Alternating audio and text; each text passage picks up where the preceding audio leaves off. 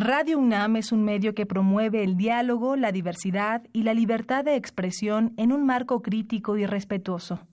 Los comentarios expresados a lo largo de su programación reflejan la opinión de quien los emite, mas no de la radiodifusora.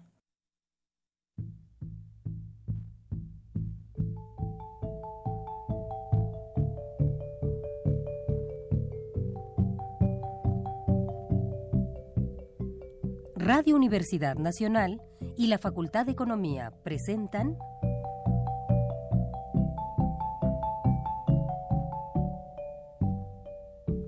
Los bienes terrenales.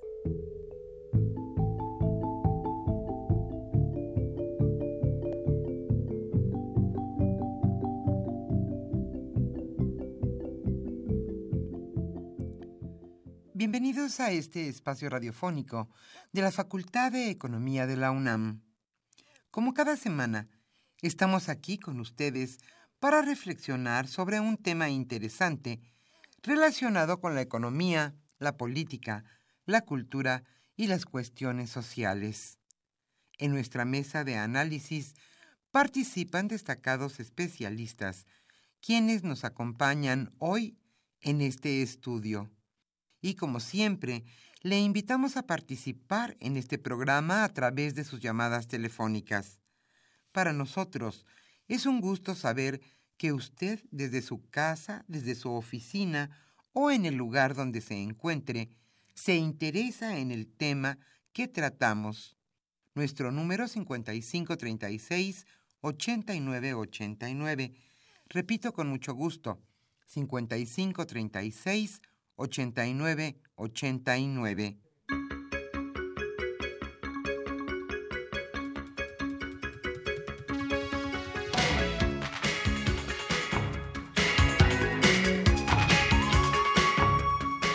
En esta mañana fría aquí en la capital de la República estamos nuevamente con ustedes con mucho gusto en este su programa Los bienes terrenales. Hoy en nuestra mesa de análisis haremos un balance de cinco años de gobierno. ¿Cómo le ha ido a usted en este sexenio?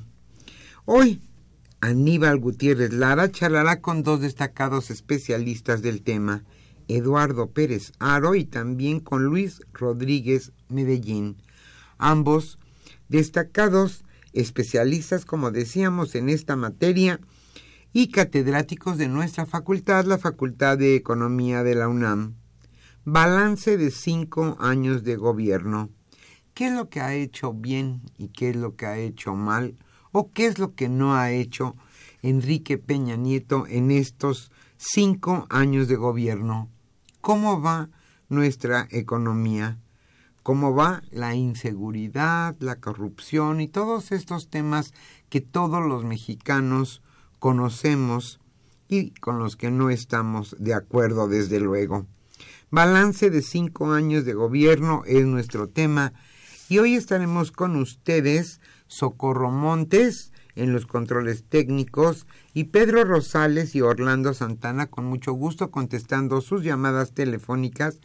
Yo soy Irma Espinosa, le invito a que nos acompañe hasta las 13 horas en este programa Los Bienes Terrenales. Hoy estaremos obsequiando a los radioescuchas que se comuniquen a los bienes terrenales, a los primeros, desde luego, Economía Informa, correspondiente a los meses de noviembre y diciembre de 2017. El tema promete balance de cinco años de gobierno. Usted, a usted nos dirigimos y le invitamos a que nos acompañe y también a que se comunique nuestro número 5536 8989. Sus comentarios, sus preguntas, sus sugerencias son importantes para nosotros. Pero antes de iniciar nuestra acostumbrada mesa de análisis, como siempre también le invitamos a escuchar lo más importante acontecido en esta semana en materia económica.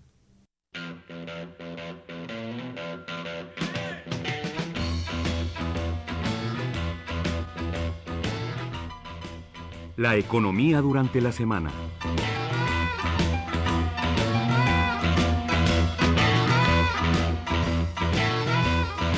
En noviembre aumentaron los precios 1.03%.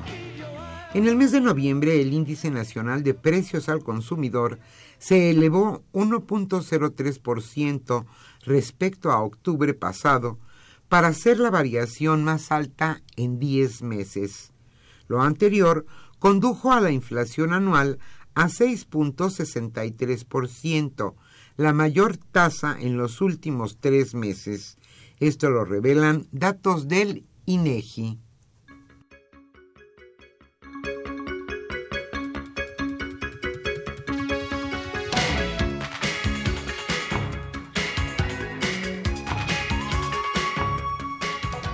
hay 190 municipios con 95% de pobres. En 190 municipios del país, más del 95% de la población vive en situación de pobreza, esto de acuerdo con el Consejo Nacional de Evaluación de la Política de Desarrollo Social, Coneval. El Consejo establece que una persona se encuentra en situación de pobreza cuando tiene al menos una carencia social, ya sea en acceso a educación, salud, seguridad social, vivienda o alimentación, y si su ingreso es insuficiente para adquirir la canasta básica. Los resultados de la medición de pobreza municipal 2015, presentados ayer por el Coneval, indican que la mayoría de las demarcaciones con altos porcentajes de población con carencias sociales se concentran en Chiapas, Oaxaca, Puebla y Veracruz.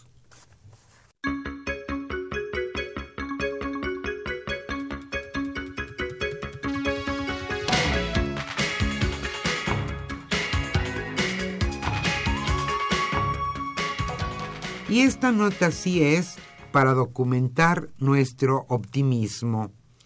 De acuerdo con el presupuesto de egresos de la, de la Federación del año 2017, esto será lo que reciban algunos funcionarios de aguinaldo.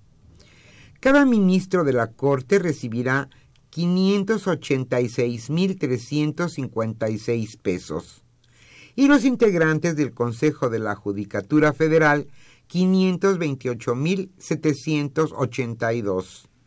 Los consejeros del INE, incluido su presidente, recibirán un pago de 537.762 pesos cada uno, en tanto que el secretario ejecutivo del INE cobrará 469.821 pesos de fin de año. Pero también hay más. En la Cámara de Senadores la Bolsa General por aguinaldo asciende a 29.9 millones de pesos, que se repartirán entre 128 senadores. Y también en la Cámara de Diputados rondarán millones los millones de pesos para aguinaldo. Aquí en la Cámara de Diputados se, repartirán 136 millones de pesos los 500 legisladores. ¿Y usted? Yo, nosotros, ¿cuánto recibiremos de aguinaldo? Creo que muchísimo menos que lo que recibirán los altos funcionarios federales.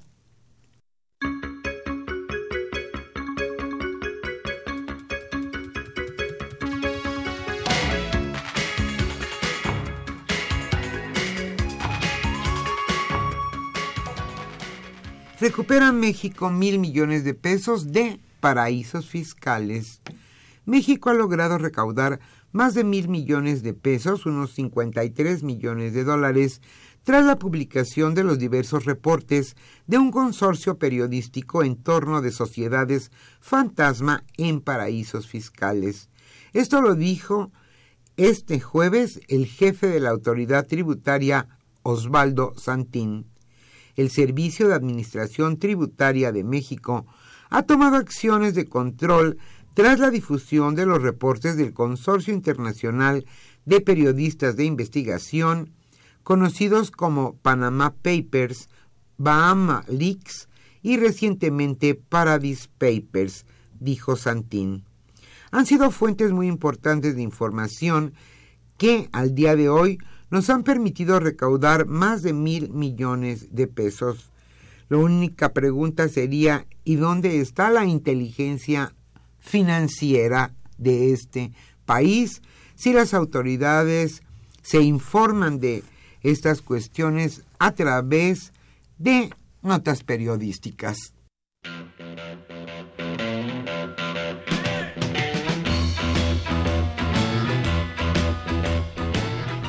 El tema de hoy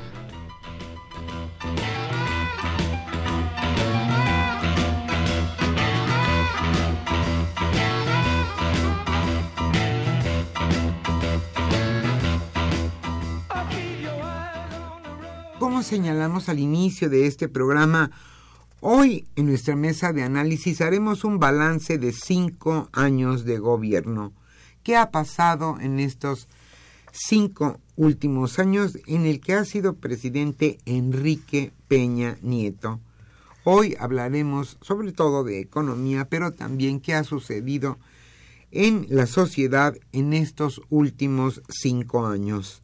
Aníbal Gutiérrez Lara charlará hoy con Eduardo Pérez Aro y también con Luis Rodríguez Medellín, catedráticos de nuestra facultad, la Facultad de Economía de la UNAM, y destacados especialistas en el tema. Como siempre, le volvemos a invitar a que participe con nosotros a través de sus llamadas telefónicas. Hoy estaremos obsequiando la revista Economía Informa correspondiente a noviembre-diciembre de 2017. Y antes de iniciar nuestra mesa, quisiera, bueno, usted quizá ya lo sepa, que un día como hoy, 8 de diciembre, pero del año de 1980, murió John Lennon. Sin duda uno de los grandes músicos de este planeta. Y hoy, en este programa, estaremos escuchando también música de él, de John Lennon.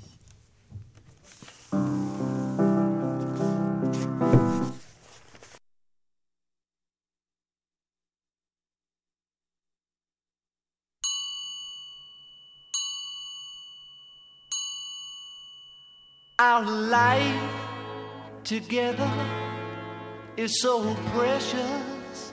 Together we have grown. We have grown. Although our love is still special.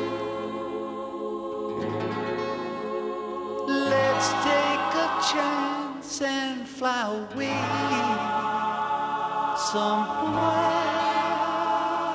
alone.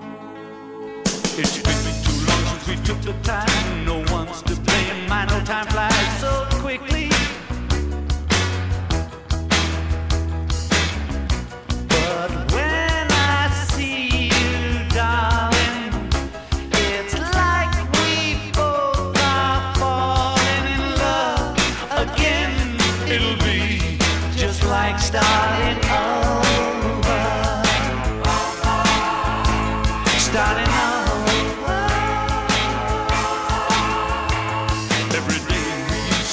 It love.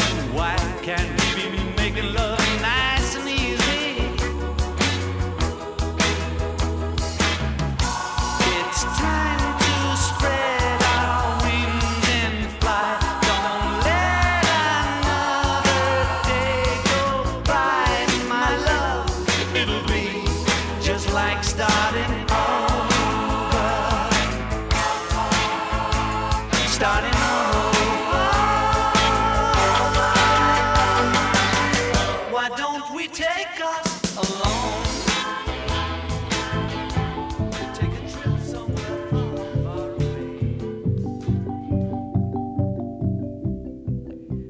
Usted escucha los bienes terrenales. Nos interesa conocer su opinión. Le invitamos a comunicarse a este programa al teléfono 5536 89 89. Repetimos con mucho gusto, 5536 89 89. Muy, buenas tardes, bienvenidos a esta su mesa de trabajo de los bienes terrenales. Como ya se comentó, nos acompañan muy buenos amigos del programa, Eduardo Perezaro y Luis Rodríguez Medellín, para comentar con ustedes sobre este tema que recién se había eh, señalado, incluso por Presidencia de la República, que son los primeros cinco años de esta administración. En ese sentido, lo que pensamos preparar fue ver cuál era un primer balance que podríamos hacer de cómo van las cosas. Tenemos la parte económica, tenemos la, la parte social. En este contexto, la última información que ha dado el gobierno eh, con un carácter de optimismo ha sido sobre todo la uh, creación de empleos, ya rebasando esa idea que siempre hemos tenido de que se deben crear al año más de 800 mil plazas formales, eso es con su registro y todo en el Seguro Social, y al mismo tiempo, aunque lejos de su meta, que la economía mexicana ha seguido creciendo y está resistiendo pues todos los embates que hemos visto durante el proceso electoral de Estados Unidos y durante pues estos primeros meses de la gestión del señor Donald Trump precisamente en el gobierno de Estados Unidos. ¿Qué tenemos ahí enfrente? Tenemos la posibilidad de que se cancele el Tratado de Libre Comercio con Estados Unidos y Canadá. Tenemos la tendencia que ya venía de atrás de estar incrementando las tasas de interés en Estados Unidos, lo que nos genera a nosotros presiones y la necesidad de reaccionar. Y ahora, pues con esta ya posibilidad más cercana de que se apruebe una reforma fiscal en Estados Unidos donde el impuesto al ingreso de las empresas bajaría del 30 al 20%. En México esa tasa todavía está en 30%, aunque para personas físicas está en el 35%. Entonces, el día de hoy, por cierto, 8 de diciembre, cuando se festeja la Concepción, la Conchita en Coyoacán, hay saludos, hay vecinos todavía, buenos amigos. Y pues también, como escuchaban ustedes en el corte musical, pues un aniversario luctuoso de John Lennon y por eso el fondo que nos trajo Irma. Bien, entonces, en este contexto de estas nuevas condiciones que eh, tiene que enfrentar la economía mexicana, pues el balance que hace el gobierno, sobre todo en el terreno económico, es este, en términos de que, como quiera, seguimos creciendo y hay empleos. En el terreno de lo social, pues ahí eh, se ha hablado de unos primeros indicadores donde en lo que es el tema de carencia se ha mejorado, pero en temas de ingreso no, y la mejora es relativa. Sin embargo, aquí una pregunta para cuando abordemos el tema de lo social sería, pues iniciamos con una propuesta interesante que parecía que era la que iba a vestir a la administración en ese tema, era la Cruzada Nacional contra el Hambre. Y pues esa, pues ya nadie habla de, de esa estrategia y hoy tenemos enfrente el tema de inclusión social que pues el ahora precandidato del PRI trajo a esa dependencia cuando fue el titular de Cerezo. Entonces, esos son algunos de los elementos que están enfrente. Yo, podríamos empezar por esta de cómo vemos este tránsito del 2012 al 2017, qué ha pasado en la economía mexicana. Luis. Sí, gracias. Gracias por la invitación, Aníbal. Bueno, pues creo que en la parte económica eh, podríamos ponerla como en dos etapas. Eh, una primera etapa donde hay estabilidad con algunos eventos que no impactan en lo, en lo económico y que se reflejan en un, en un crecimiento eh, relativamente bien. Arrancan en el primer año del 2013 con 1.5, se incrementa en 2014 a 2.9 y en 2015 el más alto que es 3.9. A partir de ahí empieza otra, otra etapa este, que ya viene con una estabilidad con eventos que impactan en la, en la economía y se ve reflejado en un, en un menor eh, crecimiento. Me parece que, y tú bien lo señalabas, los, los, los eventos que están impactando eh, la parte económica, eh, fundamentalmente en precios en este, y en, en inflación, es fundamentalmente lo que viene siendo el, con la llegada del nuevo presidente de Estados Unidos, con el incremento de tasas de interés, con el Tratado de Libre Comercio y con la posible reforma fiscal de Estados Unidos y que al final de cuentas impactan en, en algunos de los de las variables claves de la economía como es tipo de cambio como es eh, inflación fundamentalmente no, no así en la parte de, de, de crecimiento. El crecimiento me parece que vamos en este, eh, en este año vamos a estar llegando alrededor del, del 2%, que en promedio de los cinco años estaríamos llegando a un crecimiento del 2.1% aproximadamente. Es decir, tenemos un crecimiento con relativa estabilidad, pero sin lograr despegar, este, y algunos analistas dirían que es muy pobre el comportamiento. Y la pregunta es si estamos sacrificando crecimiento por, por estabilidad. Gracias. Eduardo. Bien, Aníbal, eh, buenas, buenas tardes al público, buenas tardes Luis, Aníbal, nuevamente. Claro. Eh, eh, yo creo que sí, efectivamente hay una buena noticia y es que estamos aquí. Es decir, los mexicanos seguimos vivos, México está funcionando, eh, no hay una catástrofe en donde podamos decir que, México está este, descuartizado y a punto de fenecer. No, no, no, no hay por qué hacer un balance que dramatice, porque creo que la realidad no necesita ser exagerada para dar debida cuenta de los problemas, de las debilidades que se tienen que enfrentar ahora y en el futuro. Eh, más, sin embargo, no creo que haya necesidad de hacer concesiones en el análisis para aderezar discursos o conceptos. La verdad de las cosas es que la realidad actual de México no es mejor que antes. Y, y es una realidad que los indicadores presumibles en el discurso oficial, como podrían ser el empleo, eh, eventualmente el ingreso por lo que se refiere a los controles de la tasa inflacionaria, eh, que tiene que ver con el costo de las cosas, de la vida, o, digamos, eh, eh, otros indicadores con los cuales el gobierno se coloca, como recientemente lo hace con el, el anuncio de que México está prácticamente colocado como una virtual potencia alimentaria. Me parece que son exces- excesos discursivos que no vienen al caso. El empleo efectivamente tiene cifras positivas, pero es un empleo precario. Es un empleo de baja calidad, de baja estabilidad, de bajo ingreso, de sin prestaciones, sin, sin condiciones, de tal suerte que no es un empleo que en realidad resuelva las necesidades de base entre los consumidores, entre las familias, entre los hogares, entre la sociedad nacional.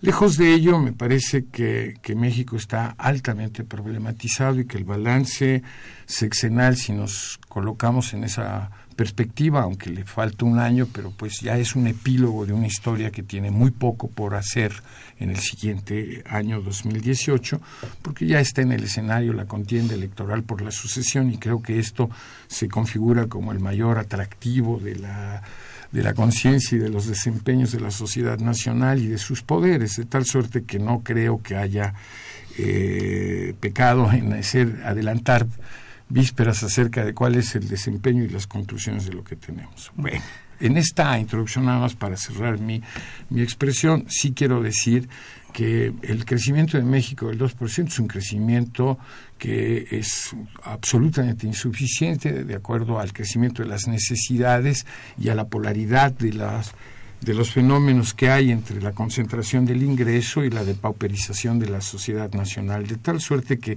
para arrancar solo quiero decir que México no está bien y que el balance del sexenio tiene tres ingredientes que no puede que no puede evadir que son el señalamiento de corrupción como un fenómeno de la administración gubernamental que no es una novedad pero creo que sufre una una acentuación durante el periodo por otro lado el tema de la inseguridad y la, y la violencia que, que, realmente sí eh, prefigura una, una situación crítica en el país y más ahora que se discute la ley de seguridad interior, me parece que hay evidencia elocuente de la problemática sobre este particular.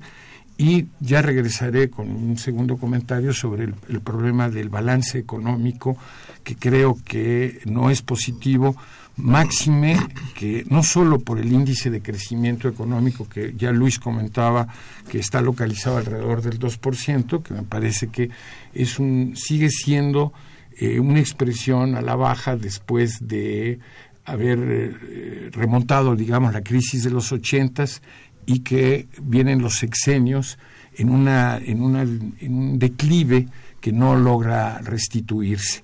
Eh, ese balance me parece es lo que tenemos que desglosar en esta oportunidad para saber qué está pasando y cuál es la perspectiva. ¿Habrá recuperación de ese, de ese nivel de crecimiento o por el contrario tenemos riesgos de un mayor, eh, una acentuación de, esta, de este declive y de los problemas que conlleva por dentro? Bien, gracias. Eh, hay otro tema vinculado a esto y sobre todo en este momento que estamos entrando al periodo electoral. También cuando empieza esta administración, la gran expectativa que había, ¿no? De que las cosas iban a mejorar. Sin embargo, eso también después de un arranque donde incluso ahorita vamos a otro tema que sería las reformas que se impulsaron, se cae precisamente esta confianza. Yo nada más tendría el, el dato.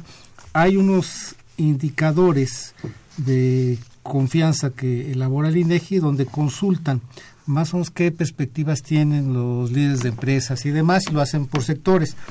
Es algo un tanto difícil de medir, el mismo INEGI lo, reconoce, esa percepción de, de la confianza y cómo se sienten las cosas, pero hay un nivel que si el indicador vale 50, es que estás pasando ese umbral para ver una perspectiva positiva. De 51 en adelante es positivo. 51 en adelante positivo. El índice de confianza hoy en, del sector manufacturero está en 38 puntos, pero lleva 120 meses abajo de 50 en el tema del comercio está en 27 puntos y tiene 78 meses abajo de 50. El de construcción está en 26.6 puntos y 78 meses abajo de 50. Entonces, esto es, digamos, el tema de la confianza que está dando a aquellos quienes invierten en estos sectores, en la manufactura, el comercio y la construcción, toda la parte industrial. Entonces, si esto es así, eh, a esto le agregamos pues lo que tú señalabas en términos de la percepción que tenemos sobre corrupción, inseguridad, pues efectivamente no es un clima que te lleve a tener expectativas positivas. Es factible en este momento que dos, tres cifras de, de crecimiento y de precios te reviertan esto o que también te limiten, por ejemplo, como sucedió, que es otro tema muy importante, con las dos etapas de precios. Uno, cuando sí estabas por abajo de la meta del 3% y luego cuando vino el incremento a las gasolinas que te la disparó. Sí. Hay, no hay margen ¿no? para sí, mejorar no, esto. Eh, un, un, poco abonando lo que tú señalabas, Aníbal, cuando vemos los sectores eh, económicos, eh, vemos que evidentemente el sector secundario este, se ha estado cayendo. Ha estado cayendo eh, el año pasado su crecimiento fue de menos 1.2% y al, y al tercer trimestre de 2017 de menos 0.7%. Cuando, cuando tratas de, de, ver este, comportamiento, tomando en consideración los trimestres de, de, años anteriores, lo que podemos ver es que la tasa de desempleo sí viene bajando, y, pero con un menor crecimiento. Entonces, esto se refleja en, en, en, en otra cosa que es la calidad del, del, empleo, definitivamente. Cuando la economía creció en, este, en esta administración en 3.9%, la tasa de desempleo era de 4.16, es decir, estabas creciendo más y, tenías una mayor tasa de desempleo. Hoy creces menos y tienes una menor tasa de desempleo. Entonces eso eh, evidentemente nos lleva a ver qué cuál es el otro sector que ha estado teniendo mejor comportamiento, es el sector terciario, que evidentemente sí tiene eh, un comportamiento muy similar a lo, a, lo, a del PIB, sí crece por arriba del, del PIB general, pero vamos, en términos gráficas, de, de, una gráfica se ve un comportamiento de, una correlación entre estas, estas dos. En ese sentido, eh, evidentemente el empleo que, que se está generando, me parece que hay que hacerle un, un análisis más, más profundo para poder ver qué es lo que viene hacia adelante. Gracias. Y eh, en este contexto, pues también la valoración que hizo de las reformas que van a traer inversión en los sectores estratégicos sobre todo, pero ahí también con, con este argumento donde dicen, tenemos que abrir la economía y tenemos que captar inversión extranjera, por ejemplo, en todo lo que tiene que ver con electricidad, petróleo, telecomunicaciones. Pero una pregunta que aquí eh, recordamos hace muchos años es, ¿por qué se tiene que recurrir a esto? La respuesta es, es que no hay dinero, se están rezagando, hay que modernizar a Pemex, por ejemplo. Y la siguiente pregunta es, ¿y por qué está así? ¿Quién impidió que Pemex se capitalizara? Eh, y esto remite a lo que tú señalabas de los ochentas, ¿no? Es una larga historia. Es una larga historia, Aníbal, pero se puede resumir de alguna suerte. Yo, yo creo que tú lo colocas en sus justos términos. El, la- el plan de las reformas estructurales con el cual se abre una promesa de recuperación y, re- y de crecimiento sostenido, incluso el cálculo, si no mal recuerdo, del Plan de Financiamiento Nacional para el Desarrollo establecía que para este cierre de 2017 estaríamos creciendo al 5.2%. por- 2%. Me parece que nos quedó por mucho, ¿no? Más del doble de grande. Es decir, en ningún momento. Al contrario, el promedio del que estamos hablando pues es un crecimiento bajo. Estamos hablando del 2 para este año, pero el promedio general incluso probablemente está por debajo del 2. Entonces, eh, es un crecimiento bajo. El, plan, para decirlo en pocas palabras, el plan de gobierno no se puede cumplir y no se puede cumplir porque las reformas estructurales giraron alrededor de colocar ciertamente a los hidrocarburos como punto de apalancamiento, con lo cual se promueve una reforma estructural en, en- en- en materia energética que conlleva una suerte, digamos, de alianza y subordinación, no solo al capital extranjero en general, sino al capital norteamericano y a la necesidad norteamericana de restablecerse en el- la competencia energética internacional para eh, recuperar una perspectiva de hegemonía eh, debilitada en los últimos años. En otras palabras, sí hay un plan subordinado a la égida norteamericana, eh, no es de extrañarse porque el peso de la economía norteamericana respecto del mundo y particularmente respecto de México es verdaderamente eh, abismal y, eh, no, México no tiene mucho margen de maniobra. Pero efectivamente Aníbal alude la descapitalización de Pemex. Pero no solo hay descapitalización de Pemex, hay la descapitalización nacional. Es decir, el, el fondo del problema, la debilidad nacional, está en, en que hemos venido eh, descapitalizando al país, que tiene que ver con lo que decía Luis sobre el sector eh, secundario, el sector industrial, que lo que nosotros tenemos es un debilitamiento gradual de la formación de capital fijo. Es decir, tenemos una, debili- un- una debilidad progresiva de la capacidad instalada de producción. Luego entonces tenemos un debilitamiento sobre lo que producimos y lo que vendemos. Y al debilitar lo que producimos y lo que vendemos, debilitamos el ingreso y el empleo. Es decir, debilitamos las ganancias y debilitamos las condiciones de ocupación, empleo de la población y el ingreso, de tal suerte que la consecuencia es que México se rezaga respecto de Estados Unidos y del mundo y eh, el, el empleo y el ingreso de las poblaciones trabajadoras se debilita con mayor acentuación. Entonces tenemos atraso y ahondamiento de las desigualdades internas y prefiguramos un problema estructural de gran, de gran tamaño. El problema del sexenio es que nunca tuvo plan B.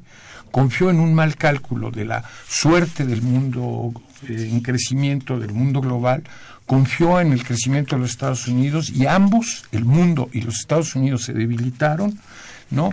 Y eh, confió en una alianza energética al que hizo girar todas las reformas y no le resultó porque se cayó el precio del petróleo. Digamos que incluso valga el comentario entre paréntesis de que Estados Unidos traicionó el sentido de las concordancias en materia energética porque Estados Unidos sobre la base de sus yacimientos de gas sobre hidrocarburos y provocó una, una debacle en la formación de los precios internacionales del petróleo de tal suerte que eh, incumplió el sentido de poder apalancar eh, el financiamiento del desarrollo y el, la llegada de la inversión extranjera a México, de tal suerte que a México no se le cumple el proyecto por ningún lado y lejos de no cumplirse el proyecto, no tiene plan B para poder reaccionar frente a ello y a última hora, cuando es emplazado por el nuevo régimen gubernamental de los Estados Unidos encabezado por Donald Trump, que nos emplaza a rediscutir el Tratado de Libre Comercio, México se le antoja que ahora es tiempo de diversificarnos, ¿no? Y de caminar por otro lado. Pero bueno, se le ocurrió en el epílogo de la novela, ¿no? Ya, ya realmente no hay margen de maniobra y esa discusión será parte de la discusión en el marco de la sucesión presidencial, porque este régimen ya no tiene manera de salvar al régimen en materia económica. Gracias. Bien, antes de un corte, nada más otro apunte con lo que tú señalabas, que precisamente se hablaba de esta en la geopolítica, parte de lo que pasó con los precios del petróleo tuvo que ver también con contener a Putin y Venezuela. Bueno, sí. Tumbar los precios afectó a Venezuela y afectó a Rusia. Bien, vamos a un corte y regresamos.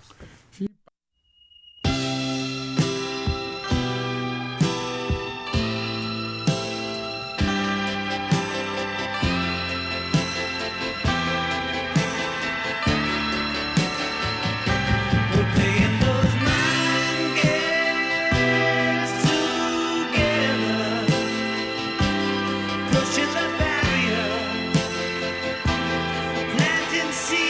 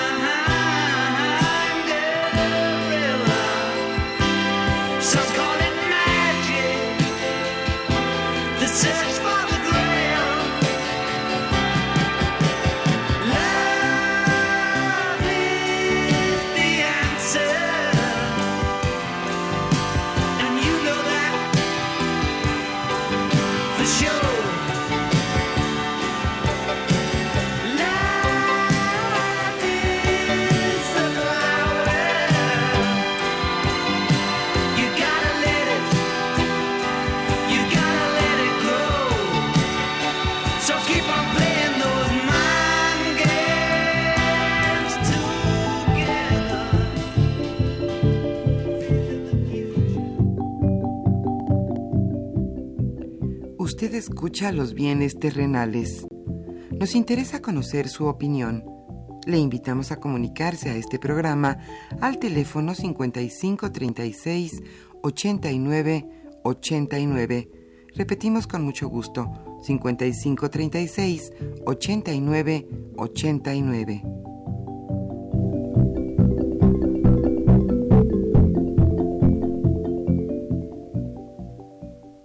Bien, regresamos a esta su mesa de trabajo. Vamos a ir comentando aquí con nuestros invitados también algunas de las preguntas del público. Tenemos a Manuel Munguía de Iztapalapa, quien señala que a pesar de todos estos avatares, les desea que tengan mucha dicha y saluda a todos los integrantes de este maravilloso programa. Muchísimas gracias, Manuel. Y comenta, en estos cinco años no ha habido más que autoritarismo, populismo, violencia, pobreza y desigualdad, mientras los señores siguen disfrutando de ponernos inflación y devaluaciones a ultrancia. Gracias, Manuel Munguía. Aurelio García Alcántara comenta, estos cinco años han sido un balance negativo donde la economía no crece. Señala él que un partido socialdemócrata cristiano sería una buena solución, ya pasamos el spot, y pregunta, ¿qué aportación pueden hacer los ponentes para hacer cambios en la economía micro? lo médico siempre ha sido esa parte que tendrá que venir junto con la garantía de un ingreso y estabilidad en el mismo, con sus prestaciones a, cada familia. Eh, Josefina Cruz, la corrupción lastima el desarrollo nacional. Un saludo a todo el equipo. Gracias. José Amor López, no estoy de acuerdo con el ponente que que estamos bien, entre comillas. Como jubilados estamos paupérrimos y las condiciones son precarias en varios sectores. Gracias, José Amor. Leopoldo Luis Gutiérrez pregunta cómo evalúan la reforma educativa de un mal manejo de la industria petrolera, cómo mejorar el manejo de la pues Aquí está el tema de, de las reformas, el público también lo tiene muy claro. Y José Guadalupe Medina de Enzahualcoyot, la política económica podríamos decir que es un fracaso, ya que el poder adquisitivo del mexicano ha ido a la baja. Pues básicamente están en esta línea de lo que hemos comentado, pero efectivamente señalamos ahorita como eje esta parte de la industria petrolera